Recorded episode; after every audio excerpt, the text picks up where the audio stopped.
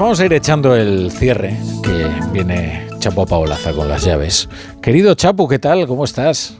Eh, buenas noches, Rafa La Torre. Muy bien, echaba de menos la sintonía, o sea Ah, que confortado. A la vuelta al cole. Eh, te- que te pilló como a contrapié. La vuelta al micro. La vuelta al micro. bueno, querido Chapu, a ver qué traes ahí anotado en el cuaderno. Pues mira, hoy traigo las notas de Después de Reyes.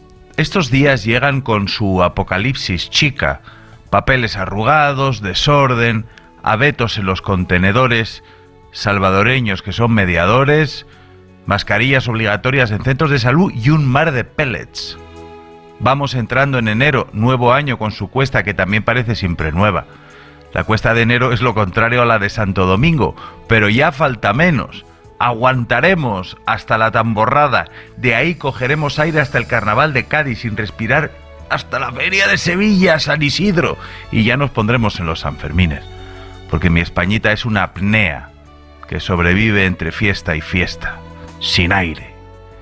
A Sánchez se le va a hacer largo el gobierno, ¿eh? no te creas tú, la legislatura, pese a la guapura suya que lo lleva por ahí como si fuera un modelo de ropa interior del federalismo asimétrico, le gritan, el emperador va desnudo. ¿Y qué desnudo?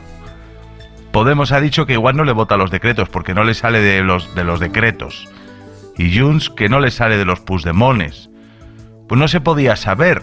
Sánchez, Sánchez guapo de la sanchería, que te hicieron presidente grandes señales había. Bildu estaba en calma, Yolanda crecida, mucho rollo con el progreso, pero solo querían la amnistía.